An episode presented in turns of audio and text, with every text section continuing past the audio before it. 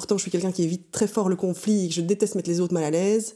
Mais voilà, j'ai rétorqué, euh, j'ai rétorqué, oui, euh, effectivement, euh, effectivement, vaut peut-être mieux chez nous que chez vous.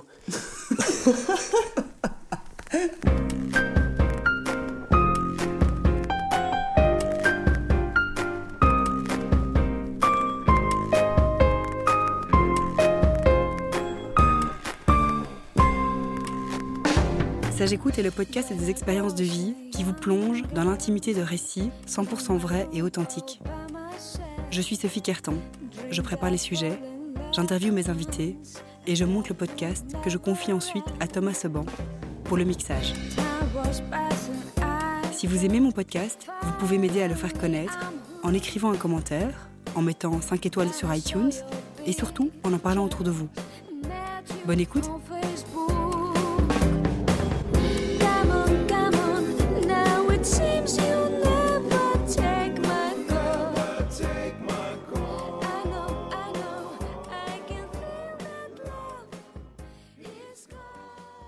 Alors, Audrey Bonjour. Salut. Tu viens nous parler euh, aujourd'hui euh, d'un sujet bien particulier. Oui. Je suis là en tant que, entre autres, maman de petites jumelles mhm. de 3 ans et demi qui ont fait suite à mon aîné qui a lui 5 ans et demi aujourd'hui. Et donc, euh, on est ici plus particulièrement pour aborder le sujet de la gémellité. Ok. Pourquoi est-ce que tu avais envie d'en parler de cette gémellité? Euh, parce que que ce soit depuis le début, je me suis rendu compte que euh, le sujet de la gémellité posait énormément de questions à la fois euh, pour des parents futurs parents de jumeaux, à la fois pour l'entourage et et puis au fur et à mesure que mes filles ont grandi, ben que on continue à être confrontés régulièrement à des idées préconçues mais aussi à des, à des, vrais questionnements sur euh, comment faire au mieux pour les, les éduquer et leur, leur offrir une individualisation euh, la meilleure possible. Quoi. Et que les choix sont pas toujours évidents et que je trouve que c'est intéressant à la fois de parler de, de ce cheminement en tant que parent de jumeaux et aussi parfois voilà de euh, des maladresses auxquelles on peut être confronté aussi peut-être parfois. Même si ça ça commence à être un peu derrière moi parce que on est moins euh, on est moins phénomène de foire euh, quand, quand ils grandissent et qu'on n'a plus la poussée de double. On est moins confronté à ça. Mais c'est vrai qu'au départ dès le moment où on est enceinte et que se pose la question ah c'est une petite fille, une petite fille un petit garçon et que on, annonce que ah, ben, ce sont des jumeaux ou des jumelles dès ce moment-là, hop, c'est parti, les, les maladresses fusent et que euh, parfois c'est difficile à encaisser en tant, que, en tant que future maman de jumeaux et que peut-être que ça pourrait aider certaines personnes qui, euh, qui ont des futurs parents de jumeaux euh, à éviter de faire ces maladresses ou être peut-être plus conscients de, des phrases qu'ils qui, qui leur adressent. Quoi. Tu parles des, des, questions que les gens posent ou bien des remarques que les gens font, euh, celle-ci est plus comme ça, euh, devant les filles parfois. Voilà, exactement. C'est, euh, ça va de. Bon, là maintenant, c'est vrai qu'on est plus confronté aux questions devant mes filles qui ont 3 ans et demi, donc ils comprennent parfaitement ce que les gens autour d'elles disent et qui sont très à l'affût de tout ce que les adultes autour d'elles disent. Ça commence par euh, les appeler celle-là et l'autre. C'est quelque chose qui est très désagréable pour une maman d'entendre euh, ah et celle-là plutôt que ah de les appeler par leur prénom parce que les gens ne les reconnaissent pas. Donc je leur en veux pas. C'est des vraies jumelles. C'est des vraies jumelles. Ce côté vrai et faux jumeaux, ça va aussi agacer les parents de faux jumeaux parce que ah c'est des fausses. parce que euh, voilà c'est vrai que c'est de nouveau c'est une maladresse que les gens peuvent faire mais on peut pas leur en vouloir parce que moi-même avant d'être parent de jumeaux j'aurais certainement fait les mêmes maladresses. Mais vrais et faux jumeaux, ça peut être très agaçant euh, pour les parents de faux jumeaux, c'est-à-dire des, jumeaux qui n'ont pas euh, le même ADN parce que ça n'en reste pas moins de vrais enfants et de vrais enfants nés le même jour et donc de vrais jumeaux quoi. Exactement. Est-ce que du coup on peut revenir peut-être au début? Parce que là si on, prend la boucle à 3 ans et demi Tout à euh, fait. voilà, est-ce qu'on peut revenir au début? Donc as eu d'abord vous avez d'abord eu un petit garçon. Oui, Robin. Robin et puis euh, j'imagine qu'à un moment donné l'idée du deuxième euh, vous a traversé la tête. Oui, voilà. Et pas que la tête d'ailleurs. Ça c'est dit. Robin, oui, effectivement, voilà, Robin avait euh, plus ou moins un an et demi quand on a commencé à, se poser la question d'un deuxième. Comme je dirais un peu n'importe quelle famille se pose la question de on en veut un, on en veut plus. Pour nous, c'était assez clair qu'on en voulait euh, plus que un. Je dois avouer que personnellement, un me prenait déjà beaucoup d'énergie et que euh, envisager le deuxième, j'avais envie d'un deuxième, mais j'étais pas pressée, quoi. Donc c'est vrai que mais la question s'est posée, et puis finalement on s'est dit, bah, c'est vrai qu'on sait jamais combien de temps ça va prendre, etc. Donc allons-y gentiment, on verra bien. Je pense que mon mari, dans sa tête, euh, il visait deux enfants. Pour lui, ça lui, ça lui convenait. Je parle d'avoir un deuxième enfant et que pour lui, la famille complète, dans sa tête, c'était peut-être qu'on soit quatre. Euh, moi, j'avoue qu'avant mon premier, j'étais euh, partie sur, sur quatre enfants parce qu'on est quatre à la maison et je pense qu'on a souvent envie de reproduire peut-être le schéma familial dans lequel on a évolué. Ou pas. Hein. Ou pas, exactement. Mais c'est vrai que moi, je, je, trouvais ça chouette, la tribu, etc. Mais euh, une fois que j'ai eu mon premier, j'ai vraiment pleinement réalisé l'énergie que prenait euh, un enfant. Et donc c'est vrai que je me suis dit, bon ben voilà, un deuxième, ce serait déjà pas mal. Avec un peu cette, euh, voilà, j'imagine un peu cette appréhension que beaucoup de femmes peuvent avoir quand elles se rendent compte qu'un prend déjà beaucoup d'énergie, de, se demander comment est-ce qu'on va caser l'énergie et le temps pour un deuxième dans, dans le jeu de qui, quoi. Mm-hmm. donc voilà. Donc on, finit quand même par se décider, on lance le projet du deuxième enfant. Et euh, voilà, euh, ça arrive assez vite. Euh, à six semaines, plus ou moins, on annonce à nos proches, donc les familles respectives, qu'il ben, va y avoir un petit deuxième, c'est super, etc. Et on a rendez-vous chez, chez, la gynécologue, je crois que c'était 7 ou 8 semaines, quelque chose comme ça, pour faire le check-up voilà, banal de voir si tout se passait bien, si, si, si, si le fait est viable. Si, euh, un deuxième, on s'agite un peu moins. Hein. On, s'agite un peu moins et voilà, et, enfin, on se réjouissait, mais voilà, quelque part, euh, oui, c'était, on allait faire juste un, un bed check-up, quoi.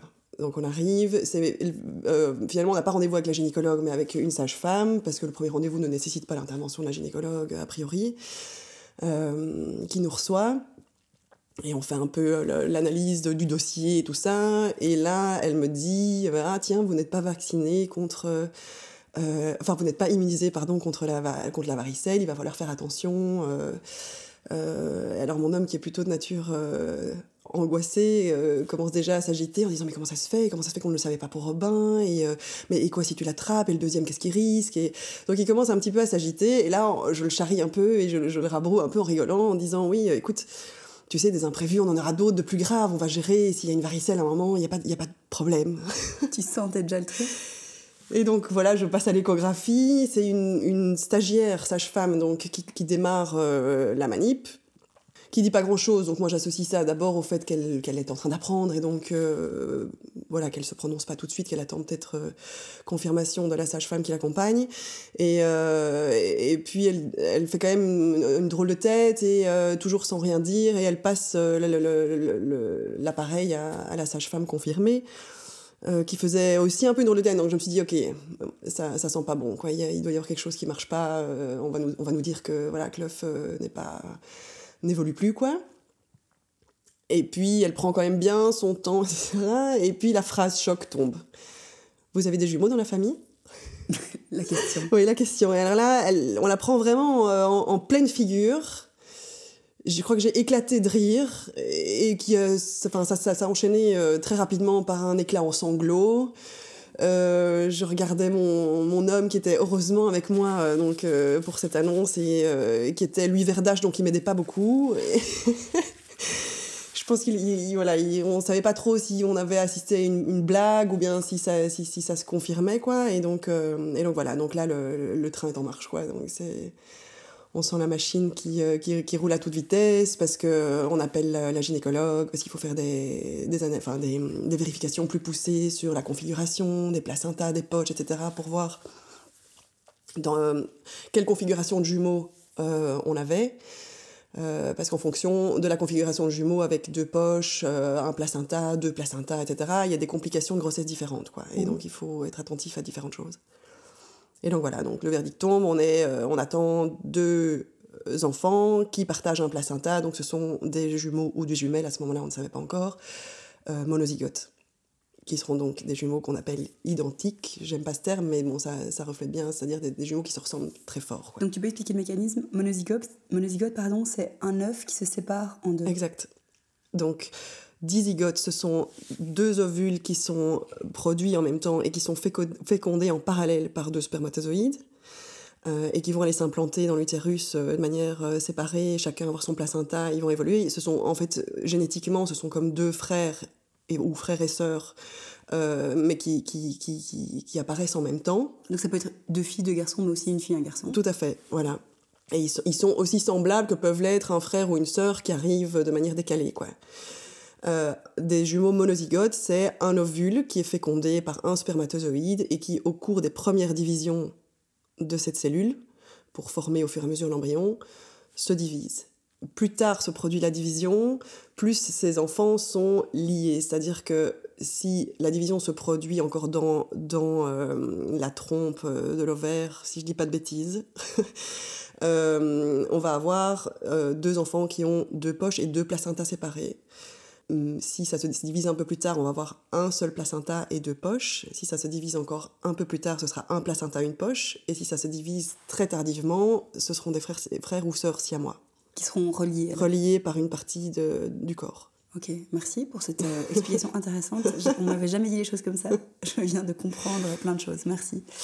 Ok, et donc là, dans ton cas, c'était Un placenta, deux poches. Un placenta, deux poches. Ouais au moment de l'annonce, il y a non seulement l'annonce de la gémellité qui, en fait, euh, pose directement question. Alors, c'est marrant, maintenant, après coup, euh, c'est un peu bizarre que ce soit ces questions-là qui viennent directement, mais les questions financières, euh, le fait, on va devoir changer de voiture, peut-être de maison, ce qui est complètement, finalement, tout le matériel, en fait, arrive en premier, alors que finalement... Donc ça, c'est des questions que vous vous posiez C'est un peu se dire, mais oui, voilà. En fait, c'est les premières questions qui surgissent au moment de l'annonce comment on va faire On a une maison trop petite pour le nombre d'enfants euh, qu'on va avoir d'ici quelques mois. Enfin, après, on s'entend, hein, je veux dire, on sait toujours euh, vivre euh, dans, dans, des, dans, des, dans, des, endroits comme ça, mais c'est voilà, c'est juste pour dire ce qui vient à l'esprit à ce moment-là. Mm-hmm. On va devoir changer de voiture, c'est très bête, c'est les questions matérielles qui surgissent en premier lieu. Mm-hmm. et puis ensuite, viennent le fait effectivement deux bébés en même temps, euh, ok, j'avais déjà du mal avec un, là je vais en avoir deux en même temps, plus le premier à gérer qui aura à peine deux ans au moment de l'arrivée des petites. Euh, donc ça, ça vient aussi. Et puis se rajoute à cette couche le moment où la gynécologue donc, euh, nous dit de quelle configuration de jumeaux il s'agit et que c'est un cas de grossesse gémellaire qui est particulièrement à risque. Pourquoi? Parce que bon, au-delà de la prématurité, etc., qui, guette euh, tous les, tous les jumeaux, euh, il y a le syndrome transfuseur-transfusé qui peut euh, se déclarer à tout moment de la grossesse. Et dans le cas où ce syndrome se déclare, il faut absolument opérer. Il n'y a pas d'autre choix parce que sinon il y a 90% de chances de se retrouver avec deux enfants soit mort-nés, soit lourdement handicapés. Et donc il faut absolument opérer et ben, voilà les opérations voilà sont très risquées par chance, le centre mondial euh, d'expertise dans cette opération se trouve à la KU Leuven, donc c'est pas très loin de chez nous. Il y a des gens qui viennent d'Australie pour se faire opérer euh, chez nous euh, mhm. là-dessus. Donc là, on n'était pas trop mal lotis, on ne devait pas aller trop loin si jamais ça arrivait. Euh, mais voilà, ça restait très risqué. Euh, c'est vrai que au moment où on a annoncé à mes parents, par exemple, euh, qu'on avait des, qu'on attendait, qu'il y en avait deux, ils ont explosé de joie en disant c'est génial, c'est super. Et puis on leur a dit attention, la gynécologue nous a quand même bien dit que c'était pas gagné, parce que il y, y, a des gros risques. voilà, il y a des gros risques au niveau de la, la grossesse et et, je crois qu'ils ont été voir et le lendemain ils étaient déjà nettement moins enthousiastes en fait. Ils étaient nettement plus prudents euh, voilà. Donc euh, donc c'est vrai que ça, ça nous a refroidi aussi de se dire ok on s'engage dans quelque chose d'assez flou on sait pas très bien ce qui va nous tomber sur la tête euh, ni avec l'arrivée des, enfants si, si miracle ou si par chance on arrive jusqu'au bout et que tout le monde est en, pleine santé. C'était déjà paniquant en soi mais alors en plus de rajouter tout ce qui pouvait tout ce qui pouvait apparaître pendant la grossesse était voilà. Donc il y avait un un suivi gynécologique très, très, très, très euh, fréquent, toutes les, au départ toutes les deux semaines. Tout s'est bien passé, donc je, suis tombée enceinte au mois de janvier et euh, tout s'est bien passé jusqu'au mois de. Fin, jusque fin mai. Hmm. Et puis, et donc, pendant cette période-là, on était dans la période clairement où euh, il fallait accepter la nouvelle, quoi, accepter. Je, au fur et à mesure, au début, quand on parlait ah, de jumeaux, jumelles, etc., je l'émotion montait très vite et j'étais très je me sentais très fragile en fait par rapport à ça parce que je me sentais pas capable. J'avais l'impression alors il y avait des personnes qui disaient mais les jumeaux arrivent chez les parents qui savent les assumer etc donc pour essayer d'un petit peu euh, voilà euh, adoucir me donner confiance dans ce qui euh, voilà dans, dans, mes capacités etc j'y croyais pas trop à ce moment là parce que je me sentais pas plus capable qu'une autre c'est juste que c'était tombé sur moi et qu'il il allait bien falloir que je l'assume et Et donc, Il y avait euh, quoi? Il y avait de l'angoisse, il y avait de la peur, il y avait quoi? Beaucoup d'angoisse, beaucoup de peur euh, à la base, oui, sur le fait de savoir. euh, je pense sur le fait de, de savoir, de pouvoir et de savoir rester euh, moi-même dans, dans ma personnalité, etc. Et à la fois d'assumer tout ce que représentait, d'ass- d'assumer deux enfants à la fois, c'est-à-dire des nuits pourries. J'avais déjà pu entrevoir ce que c'était avec mon premier, mais qui a fait, voilà, qui était, euh, qui était seul déjà, et qui, euh, qui a fait très vite ses nuits, etc. Donc je veux dire, quelque part, ça a été un peu un bébé modèle. Et il faut savoir aussi qu'on m'avait dit, il avait tellement été bébé modèle qu'on m'avait dit, toi, ma vieille, pour ton deuxième, tu vas te déguster Tu vas payer. tu vas payer, ton deuxième ne peut pas être aussi facile que ton premier. Donc, dans cette perspective-là, me dire que j'avais deux deuxièmes qui allaient être forcément beaucoup plus compliqués que mon premier, j'appréhendais un peu, quoi. Ouais. J'anticipais négativement, clairement. euh, voilà, j'anticipais négativement, j'ai un peu honte de le dire, c'est dommage en fait d'anticiper négativement, en- ce qui finalement est une merveilleuse nouvelle, et que c'est vrai que c'est c'est toujours euh, délicat de se dire que euh, on pouvait anticiper négativement quelque chose comme l'arrivée d'un enfant euh, ou de deux enfants, mais euh, les deux premiers mois, c'est clairement, euh, c'est clairement ce qui se passait. quoi. Je j'étais pas prête à ça. Qu'est-ce qui a changé en fait du coup? Qu'est-ce qui a permis de faire que ton, ton angoisse euh, évolue vers quelque chose de plus positif, si c'était le cas? Alors, ça a évolué un peu spontanément, doucement, vers quelque chose plutôt que de, de pleurer chaque fois qu'on m'en parlait. euh, Enfin, j'exagère un peu, hein, mais je veux dire, euh, je, voilà, je, je, pleurais quand même beaucoup. Euh, je pense qu'il y avait les hormones et la fatigue qui, voilà, qui jouaient aussi. Mais on commençait à, être dans l'acceptation, clairement, en disant, allez, quand même, c'est quand même pas banal, c'est rigolo, on va certainement passer par des choses complètement folles et, et dingues, ça va être... c'est quand même quand même unique comme expérience donc on commençait à accepter à, à rire un peu jaune plutôt qu'à plutôt qu'à angoisser euh, à l'idée d'eux. Et puis euh, la- le changement total de, de mentalité par rapport à l'arrivée ça a été euh, l'annonce de la déclaration du syndrome transfuseur transfusé donc fin mai. Ah donc vous avez eu ça on l'a eu oui Ah d'accord. on l'a eu. Donc euh, là c'est... opération. Dans Ah la oui. foulée dans la foulée. Donc on m'a enfin ma gynécologue le, suspectait un vendredi je crois. Elle m'a envoyé directement à la KUL dans la dans la matinée pour faire un check où là il n'était pas trop sûr enfin voilà. Ils m'ont un peu remballé euh, à ce moment-là. Ma gynéco, qui est une gynécologue extraordinaire et qui a eu un, un instinct et, euh, et enfin, un professionnalisme de dingue, parce que envoyé chez les experts et puis que voilà elle, très bien, elle était couverte quoi on, les experts avaient dit non je pense pas enfin voilà euh, on pense pas que, que ce soit déclaré etc donc voilà euh, elle m'a quand même revu le lundi matin première heure avant ses autres patients et là le lundi elle me renvoie à la KU Leuven en disant je veux qu'il vérifie et je vais faire j'appelle le, le chef de service pour Ouais. que ce soit lui qui vous qui vous reçoive et qui euh, Qui prennent la demande sérieusement. voilà, et donc, euh, et là, effectivement, elle avait été, enfin, je veux dire, elle avait bien, bien senti le bazar. Éventuellement, si tu si es d'accord, euh, on, pourrait donner, non pas donner son nom, mais donner la possibilité aux futurs, euh, enfin aux mamans du mot en construction, euh, de donner le nom de la gynécologue, Oh, avec mais en message plaisir. perso oui, après. oui, tout à fait, avec grand plaisir. Je l'ai déjà recommandé à, une personne qui traversait les mêmes, euh, voilà, la Parce même qu'elle a sauvé la vie de tes enfants. Totalement, Peut-être la tienne aussi. totalement. En tout cas, celle de mes enfants. Je ne sais pas si ma vie était en jeu, mais je Mhm. ne sais pas, on, on m'en a pas parlé du tout. Mais donc, en tout cas, celle de mes enfants, ce qui est déjà euh, extraordinaire, parce que sans elle, je pense que voilà, on n'aurait pas euh, les deux petites filles qu'on a aujourd'hui. Donc on retourne à la KUL euh, lundi matin. Lundi matin, je retourne à la KUL. Le chef de service m'a dit effectivement syndrome transfuseur transfusé déclaré, opération mercredi matin, 7h du matin. Donc c'était quelle semaine ça?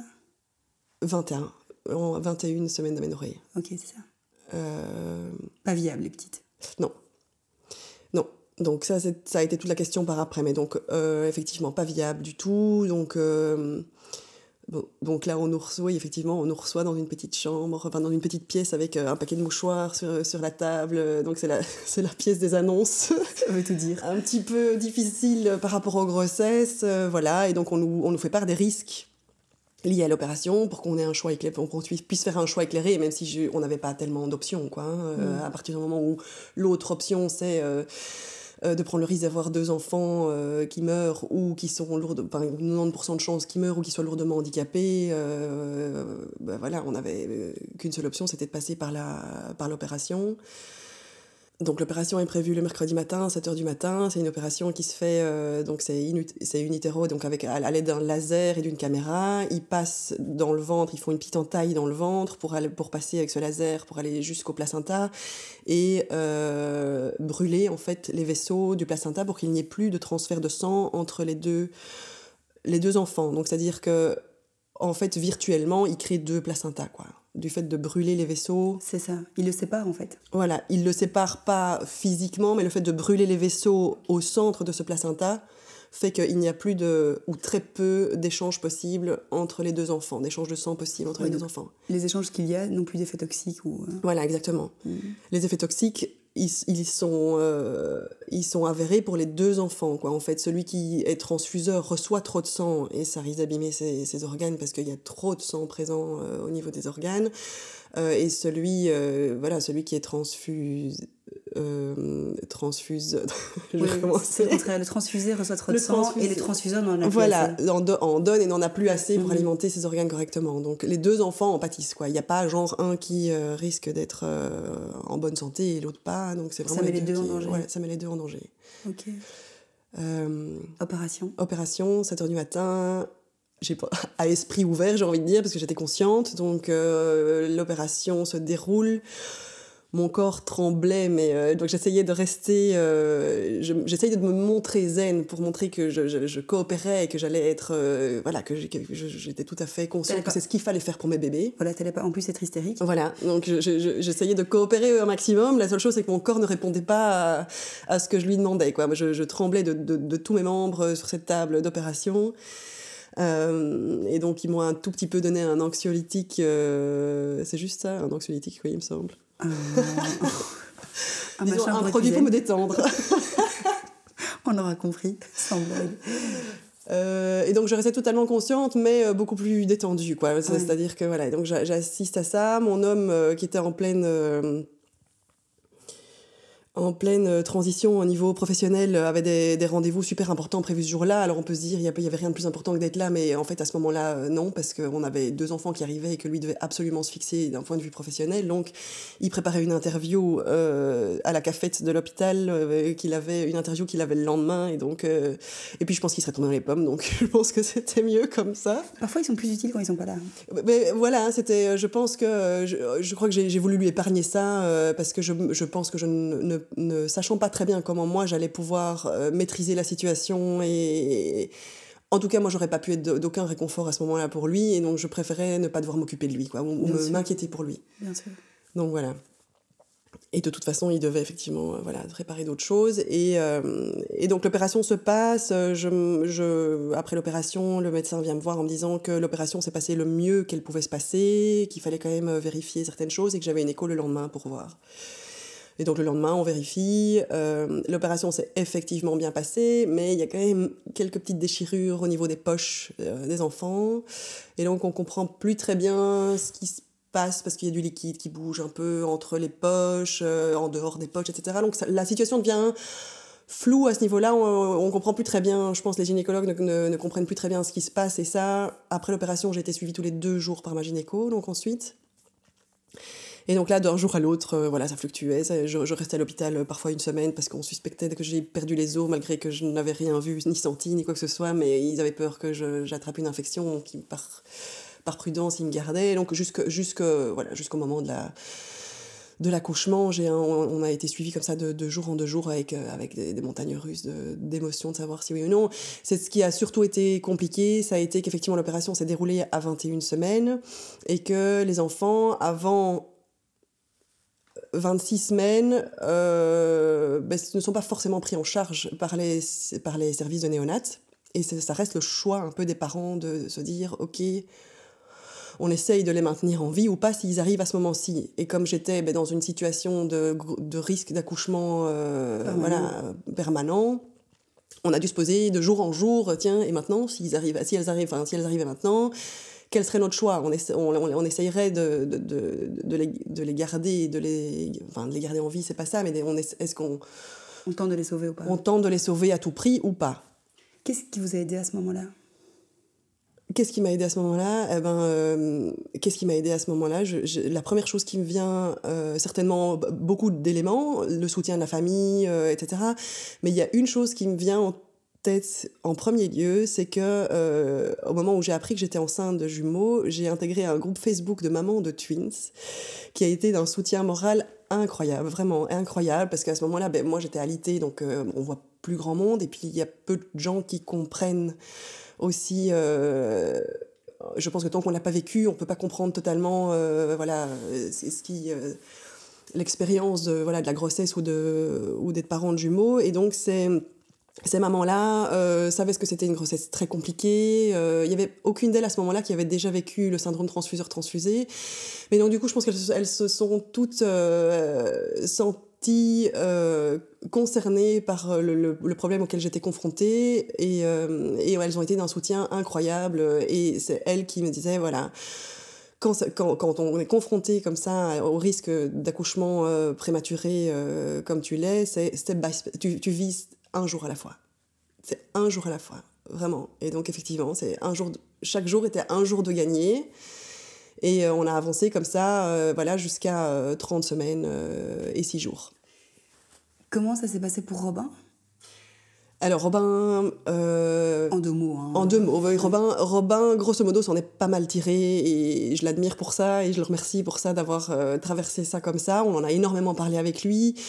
Euh, on a quand même parlé très tard du fait qu'il y avait deux bébés dans le ventre parce que comme on savait qu'on risquait d'en perdre un ou deux, on, en, on, en, parlait assez tard. On, on, disait juste, tu sais, parfois ça peut arriver qu'il y en ait deux, mais c'est rare.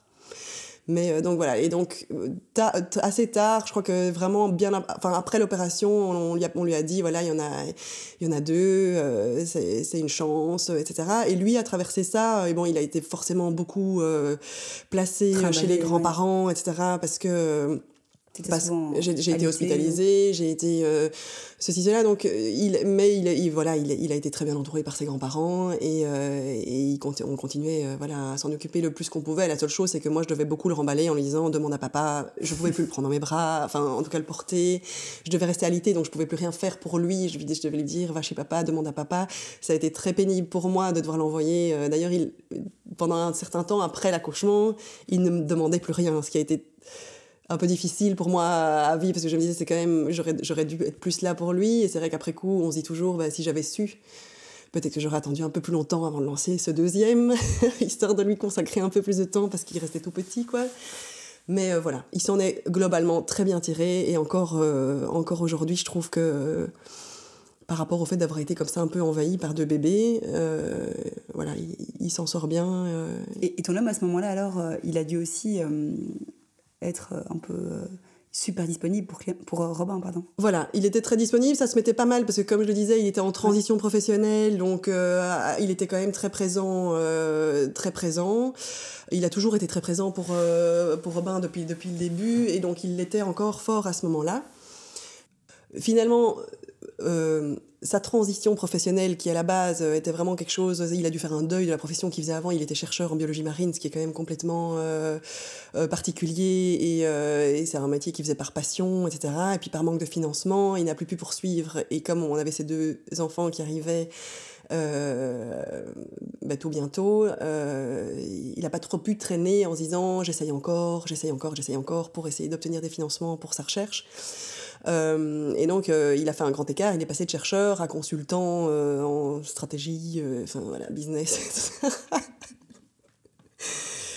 donc, il n'a pas eu le choix, mais il a très bien fait ça et il a assumé quelque part son rôle de père de, enfin voilà, père de famille. voilà, il a, il a essayé de, de, tracer sa route pour assurer une stabilité à la famille à ce moment-là et donc voilà, et donc il était très disponible. Et puis à la naissance des filles, euh, il a commencé ce nouveau job euh, où finalement c'est devenu un papa qui, n'était plus beaucoup là. Alors, je, rectifie ce que je dis, qui n'avait pas l'occasion d'être beaucoup là parce qu'il devait rester tard au boulot, etc. Par contre, quand il était là, il était là à 100%.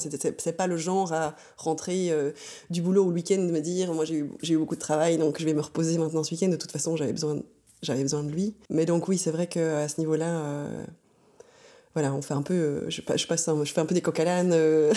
non, parce que c'est important de savoir aussi, ben voilà, comment simplement ça s'est passé dans cette période-là, où ben toi tu t'occupais entre guillemets de faire en sorte que tes filles puissent rester le plus longtemps possible dans ton ventre. Ouais. Et puis, ben, comme, comment vivaient les autres cette situation. Parce que toi, tu l'as vécu, on l'a compris, step by step, euh, un jour après l'autre, grâce à ce groupe Facebook, euh, voilà, où euh, il l'horizon, il est, il est à, à 24 heures après, quoi. Ouais. Puis les médecins, sans doute, peuvent te disent aussi pas faire trop de plans sur la comète. Oui, euh, tout à fait. Oui, tout à fait. Donc justement, par rapport à ça, les médecins qui disent pas trop de plans sur la comète, euh, arrive le fameux jour où, ben, de deux jours en deux jours, je vois ma gynécologue pour faire les checks. Et, euh, et puis ce jour-là, le 30 août, non pas le 30 août, n'importe quoi, le 11 août, c'est parce que j'étais à 30 semaines euh, de grossesse. hmm.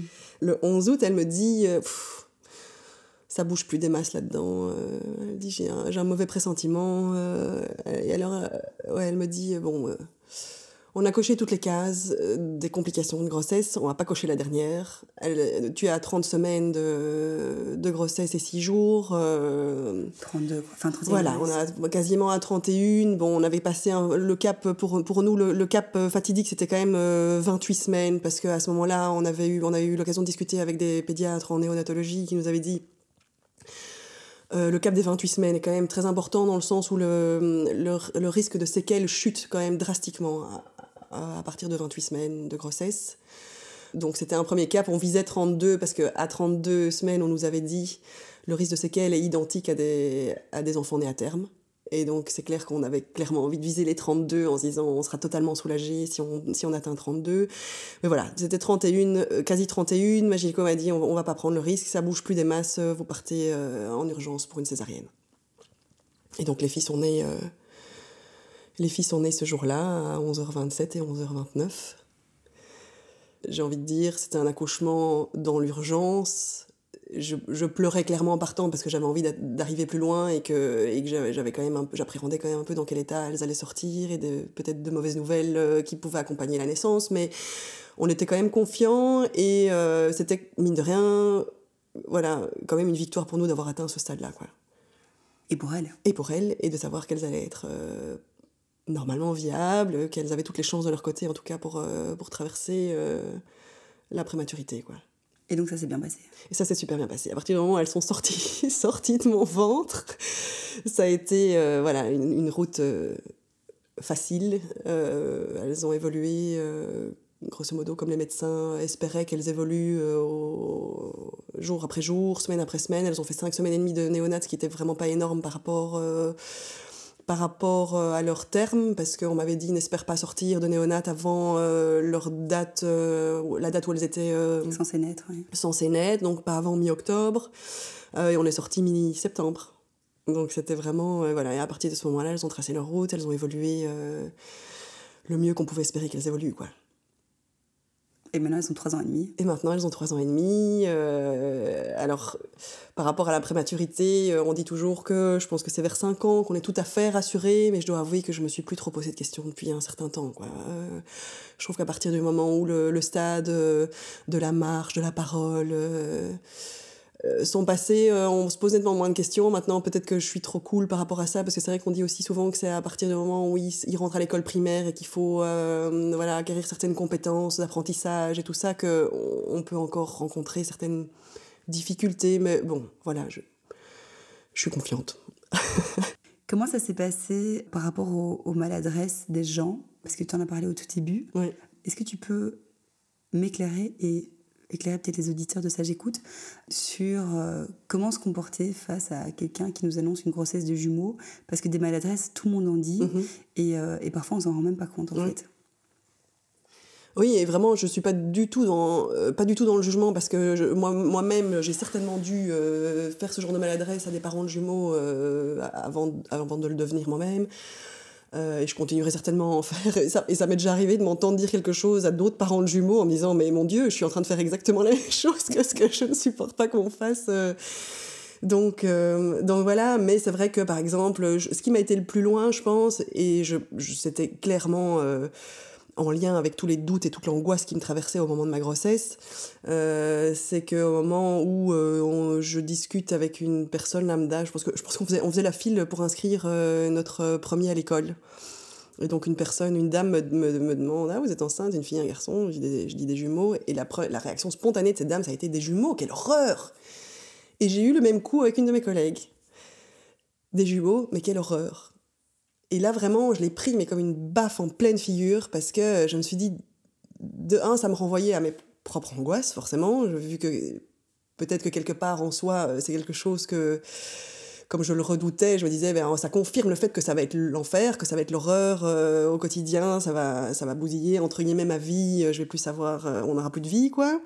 et en même temps, se dire, mais comment est-ce que on peut dire quelle horreur quand on annonce le fait qu'il va y avoir euh, deux petits êtres euh, voilà, qui vont normalement arriver bientôt. Donc, euh, c'était un peu, je pense que c'était à la fois lié à mes émotions à moi et, aussi au fait que je trouve assez choquant que quand on annonce une, grossesse, enfin, c'était pas une annonce en tant que telle, mais que, quand on annonce qu'on attend des jumeaux, c'est très indélicat de, de dire mais quelle horreur. Ok, donc règle numéro un, on ne dit pas quelle horreur. On dit mais c'est formidable. Ok, règle numéro 2. Exactement. la règle numéro 2, c'est quand, quand, quand je me baladais avec, euh, avec euh, ma poussette double, quand elle était toute petite, donc j'avais les deux maxi sur cette poussette double, etc., ça arrivait quand même assez régulièrement d'entendre euh, Ah mon Dieu, courage ou je, préfère chez vous que chez nous. et là, c'est vrai que, alors, de nouveau, je jette pas la pierre parce que probablement que quelque part euh, je comprends euh, la peur que ça peut susciter de deux bébés en même temps, etc., puisque je l'ai moi-même traversé. mais ce qui me traverse l'esprit à ce moment-là, c'est de me dire mes enfants entendent ça. Mes mhm. enfants, de manière régulière, quand on se balade quelque part, entendent oh là là, ça doit être fatigant, oh là là, je préfère chez vous que chez nous. Enfin, vraiment, je me dis, mais mes enfants vont grandir avec l'idée que c'est un poids et qu'ils sont quelque chose, en fait, d'indésirable. Et ça ça, ça, ça me fait très mal, ça me va très loin et je veux les protéger de ça. Et donc, du coup, euh, voilà, un jour euh, très énervé, c'était à la mer. Euh, pourtant, je suis quelqu'un qui évite très fort le conflit que je déteste mettre les autres mal à l'aise. Mais c'est, voilà, j'ai rétorqué, j'ai rétorqué, oui, effectivement, effectivement, vaut peut-être mieux chez nous que chez vous. c'est génial voilà, je me suis. En fait, euh, c'était quelque part, et je crois qu'en le disant, je le disais pour mes filles, donc c'était pas, c'était pas contre cette dame. Je crois que c'était pour faire passer le message à mes filles que nous, on est content qu'elle soit là. C'est génial. Aussi par, par rapport au fait probablement que les deux premiers mois de grossesse, je sais pas ce qui se passe là à l'intérieur, peut-être qu'elles ont senti un petit peu cette angoisse et le fait qu'on n'était pas préparé, que c'était pas tout à fait euh, ce qui était euh, prévu. Et, euh, et, que je veux réparer ça maintenant au quotidien pour qu'elles sachent que quelque part, et je leur dis souvent, quelle chance on a eu que vous arriviez à deux, merci d'être là toutes les deux. donc voilà, ça peut paraître absurde, mais j'ai peut-être un peu besoin de réparer à la fois l'angoisse et le, le, non-souhait de jumeaux que j'ai pu avoir au moment de l'annonce et, et, et tout ce tout ce qu'elles euh, ont pu entendre depuis toute petite euh, sur euh, ça doit être tellement difficile, tellement fatigant. et c'est comme si les gens. un jour, je me souviens avoir répondu aussi à une dame qui me disait Oh là là, c'est à la sortie de l'école, oh là là, ça doit être fatigant, ça doit être dur quand même. Et de nouveau, pour mes filles qui entendaient ça, j'ai répondu Bah écoutez, c'est fatigant, mais c'est moins dur que ce à quoi je m'attendais. Ah, génial, oui. Et. Et là, elle m'a, elle m'a répondu, elle m'a dit Oh non, quand même, ça doit être fatigant. Et là, je me suis dit, en fait, la seule chose que cette dame voulait, c'est m'entendre dire que j'étais au bout du rouleau, que c'était l'enfer, que c'était l'horreur, etc. Et je n'ai pas voulu lui donner ça parce que quelque part, euh, voilà, déjà, ça ne reflétait pas la réalité. Et je pense qu'aussi le fait d'avoir anticipé tellement négativement un peu euh, au départ, de mettre, euh, d'avoir vu cette montagne devant moi, je pense que j'ai imaginé le pire à la base et que finalement, en fait, c'était pas c'était pas si compliqué que ça quoi ça a été il y a eu des épisodes compliqués très très chauds mais mais finalement, euh, je pense que j'ai été moins déstabilisée à l'arrivée des filles qu'à l'arrivée de mon premier. Oui, finalement. Ça a été moins compliqué pour moi de passer de 1 à 3 que de 0 à 1. Ça a moins chamboulé ma vie, quoi. Mmh. Oui, c'est ce qu'on dit souvent. Mmh.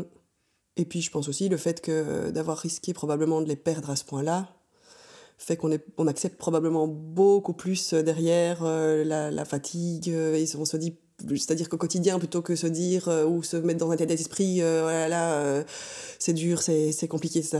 C'est vrai que j'avais un espère de regard, je les voyais un peu comme des miraculés, donc c'est vrai que je me disais plus, ok, c'est dur, mais quelle, quelle chance, quoi. Mmh. Et donc, règle numéro 2, arrêtez de projeter vos peurs et vos angoisses mmh sur les parents du mot. Gardez-les pour vous, quoi. Oui, oui. Et puis, peut-être essayer de essayer d'être plutôt bienveillant que curieux, ou je sais pas comment exprimer ça, de...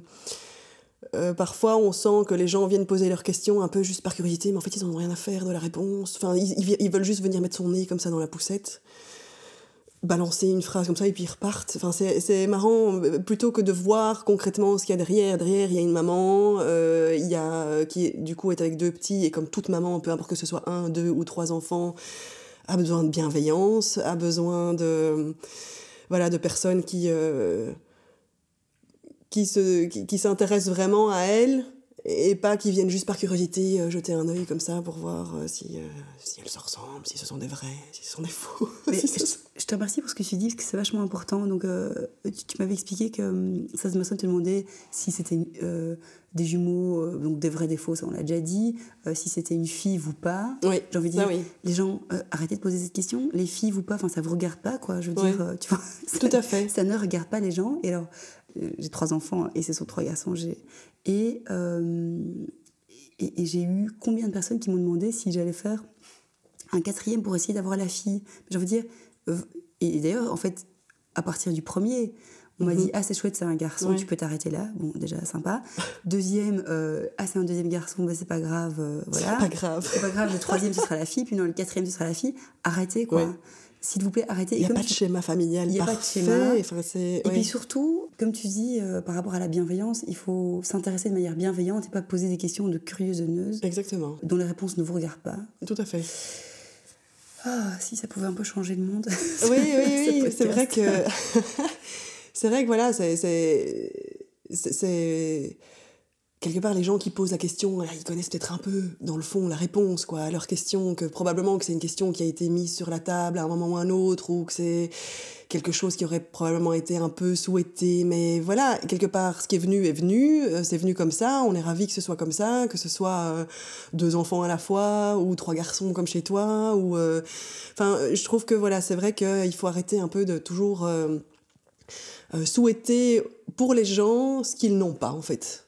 Oui et on n'est pas sûr qu'ils enfin voilà qu'ils que c'est ce qui eux ce que ce que eux souhaiteraient ou euh, voilà c'est vrai c'est vrai que c'est un peu toujours il y, a quand même toujours quelque chose à redire hein, c'est euh, mais c'est c'est tellement euh, ancré à partir du moment où les gens se mettent en couple ou se marient dans l'année qui suit alors c'est quand vous nous faites un petit puis une fois que le petit est fait et qu'il a un an et demi c'est bon alors le deuxième puis il y a toute cette, cette question euh, de la répartition des sexes dans la fratrie, de savoir si on va avoir euh, des filles et des garçons, si on va avoir la chance d'avoir et filles et garçons et trucs. Ah, voilà, à un moment, euh, il faut juste se dire que les gens, peu importe ce qui arrive, une fois que c'est là, on, on, est les plus comblés du monde avec ce qui, avec ce qui est là. Quoi. Avec ce qui vient. Et puis, je vais bientôt faire un podcast sur les femmes qui décident de ne pas avoir d'enfants. Ah oui, donc là aussi, c'est une, une, une, question où les gens, enfin, les gens leur, leur disent Non, mais c'est maintenant. Hein. je sais. oui. Mieux que toi. Donc, en fait. Oui, et ça, ça reste. C'est très comique. Ça m'a toujours fait euh, assez sourire le, voilà, l'idée que les gens peuvent se faire que c'est égoïste de ne pas vouloir d'enfants. Alors que euh, c'est vrai que c'est une vraie question. Je, je, je, me demande si c'est pas plus égoïste de vouloir des enfants. Oui. Une vraie question. On est déjà presque à la fin de ce podcast. Oui. Il y a des choses que tu as encore envie d'aborder? Il y a peut-être une chose que j'ai envie d'aborder, c'est de me dire que c'est de dire que voilà mes filles sont effectivement des jumelles monozygotes, donc pour rappel c'est ce qu'on appelle les jumelles identiques. Mais alors elles sont euh, à mille lieues d'être identiques et ce qui est assez comique et euh, à la fois parfois compliqué à vivre au quotidien, c'est que à nos yeux et c'est pas c'est pas juste pour dire qu'on les différencie, on arrive à les différencier c'est qu'à nos yeux, elles sont réellement très différentes, que ce soit au niveau physique ou au niveau... Euh, je vois deux personnes très différentes. Et, parfois, j'essaye de prendre du recul pour me dire, c'est vrai, au fond, elles se ressemblent quand même très fort. Euh, il y a aussi, ben voilà, un peu toujours ce danger ou ce, ce, risque de comparer les enfants. Alors nous, on essaye vraiment de faire très attention à la maison, mais euh, la maison, c'est, ça représente quoi comme pourcentage de temps que les enfants passent à la maison par rapport à ce qu'ils passent à l'extérieur? Et je souhaite pour mes filles qu'elles soient entourées de personnes, euh, que ce soit à l'école et dans les activités qu'elles font, qui soient euh, voilà, bienveillantes à, ce niveau-là, c'est qu'elles ne soient pas comparées en permanence, parce que ce sont deux petites filles euh, qui ont des caractères différents et qui ont le droit de ne pas avoir les mêmes compétences, les mêmes envies, les mêmes, les mêmes qualités, les mêmes défauts, et que ça reste un peu un phénomène de foire quand même. Euh, je veux dire, les gens euh, les, les, regardent beaucoup. C'est un petit peu le jeu des, des, des cette, euh, je vais pas dire erreur parce que c'est quand même moche, de cette différence. et, et, c'est intriguant parce que c'est vrai que c'est comique de voir deux personnes qui se ressemblent à, à, à ce point-là, mais, mais voilà, d'essayer de, voilà, de... Est-ce que tu les habilles pareil ou pas? Non. Ça, ça a l'air de rien, mais c'est un combat au quotidien d'essayer. Enfin, un combat, le mot est trop fort. C'est une réflexion de tous les jours et une espèce de essayer euh, une attention particulière. Voilà une attention particulière ça, prend quand même beaucoup d'énergie quoi. D'essayer mhm. de ne pas faire d'erreur euh, que ce soit au niveau euh, de comparaison d'être juste par rapport à chacun quand on fait un compliment à l'une. Alors je crois qu'il y a la même chose probablement dans une dans une fratrie classique mais ici, ben voilà, moi quand j'étais en congé de maternité pour les filles, j'avais deux bébés à la fois, c'est-à-dire que quand je m'adressais à l'une, euh, que je la regardais droit dans les yeux en lui disant je t'aime, t'es belle ma chérie, etc. J'ai quand même l'autre bébé qui est juste à côté dans le parc qui me regarde et tu, tu, tu te sens quand même très mal à l'aise de ne pas dire directement la même chose à l'autre. Et c'est pas que tu ressens pas, c'est juste que tu as juste envie de suivre euh, cette, spontanéité de dire à ce moment-là, celle-là, parce qu'elle a fait un gazou gazou ou quelque chose de, voilà, particulier, et que spontanément tu dis je t'aime à ton enfant et que l'autre est juste à côté, mais tu, tu, tu, tu dois, euh, dans la foulée, quelque part, euh, combler ça aussi, parce que j'avais trop peur que, que, que, la, que la deuxième euh, puisse se dire Mais quoi? Et moi? Et moi et moi pas. et ça, maintenant qu'elles ont 3 ans et demi et qu'elles l'expriment, je sens, alors est-ce que c'est une erreur que j'ai faite de toujours donner la même chose à l'une et à l'autre, parce que j'avais tellement peur euh, qu'il y en ait une qui puisse se dire, je suis un peu moins aimée que l'autre, euh, alors que, enfin, vraiment, il n'y avait aucun doute là-dessus, on les aime tous les trois peut-être pas, enfin, de la même, avec la même force, quoi, donc mhm. ils sont tous différents, mais on les aime avec la même force. Mais, euh, mais, mais oui, c'est un peu, je, je, crois que c'est cette espèce de de besoin d'être tout à fait juste par rapport à ce qu'on donne à chacun euh, est encore plus euh, encore plus présent et plus challenging euh, probablement avec avec des jumeaux quoi. Qu'est-ce que tu auras envie de dire à des parents à qui la sage-femme ou la gynéco vient d'annoncer qu'il y en a deux Pour le mot de la fin. J'ai vraiment envie de dire que avec le recul, je ne comprends même pas comment est-ce qu'on a pu être si angoissé et, envisager de se dire que c'était en fait une mauvaise nouvelle et que c'était euh, compliqué parce que c'est c'est magique et quelque part on trouve on trouve toujours les ressources les ressources nécessaires pour euh, pour accueillir ces, voilà pour accueillir les enfants pour euh, pour leur donner tout ce que tout ce qu'un enfant tout ce dont un enfant a besoin etc en termes d'amour d'affection etc c'est on trouve l'énergie euh, que ben voilà quelque part cette énergie euh, alors même si c'est beaucoup d'énergie au début c'est vrai que c'est les deux premières années, euh, voilà, alors ça paraît énorme, moi quand on me disait, tu verras, après deux ans et demi, ça, ça va mieux, c'est moins compliqué. Je me disais, mais deux ans et demi, tu te rends compte de ce que tu me dis? C'est méga long. Deux ans et demi, et puis ben voilà, elles ont trois ans et demi, j'ai pas vu passer le temps. Donc, les moments, les moments, voilà, les premiers hivers où euh, c'est des microbes à n'en plus finir, etc. C'est compliqué, c'est beaucoup, c'est beaucoup, voilà, c'est beaucoup de boulot, c'est des nuits pourries tout le temps, euh, c'est compliqué, mais ça passe très vite. Et puis le bonheur de voir deux enfants évoluer euh, en parallèle et puis de voir cette relation qui se noue entre eux euh, et avec le même avec les autres de la fratrie c'est quand même quelque chose c'est quelque chose de magique. Et le fait voilà de je considère aujourd'hui que j'ai énormément de chance d'avoir euh, que ce soit tombé sur moi. Alors que voilà l'annonce était plutôt mais pourquoi nous? Et aujourd'hui c'est waouh merci merci la vie de nous avoir fait vivre cette expérience là quoi un beau cadeau. Un très beau cadeau. Merci Audrey. Merci à toi.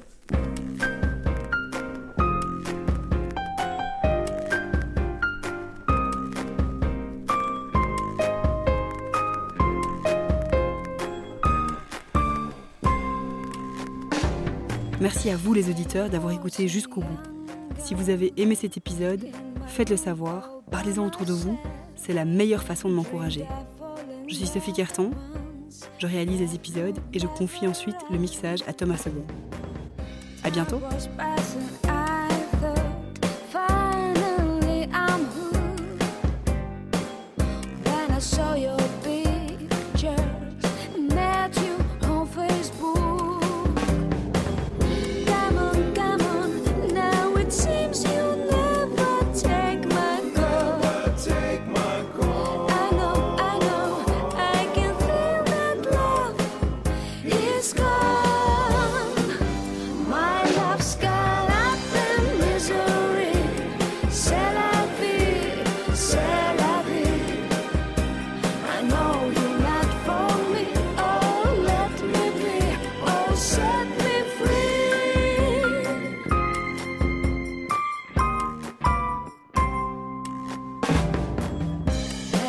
just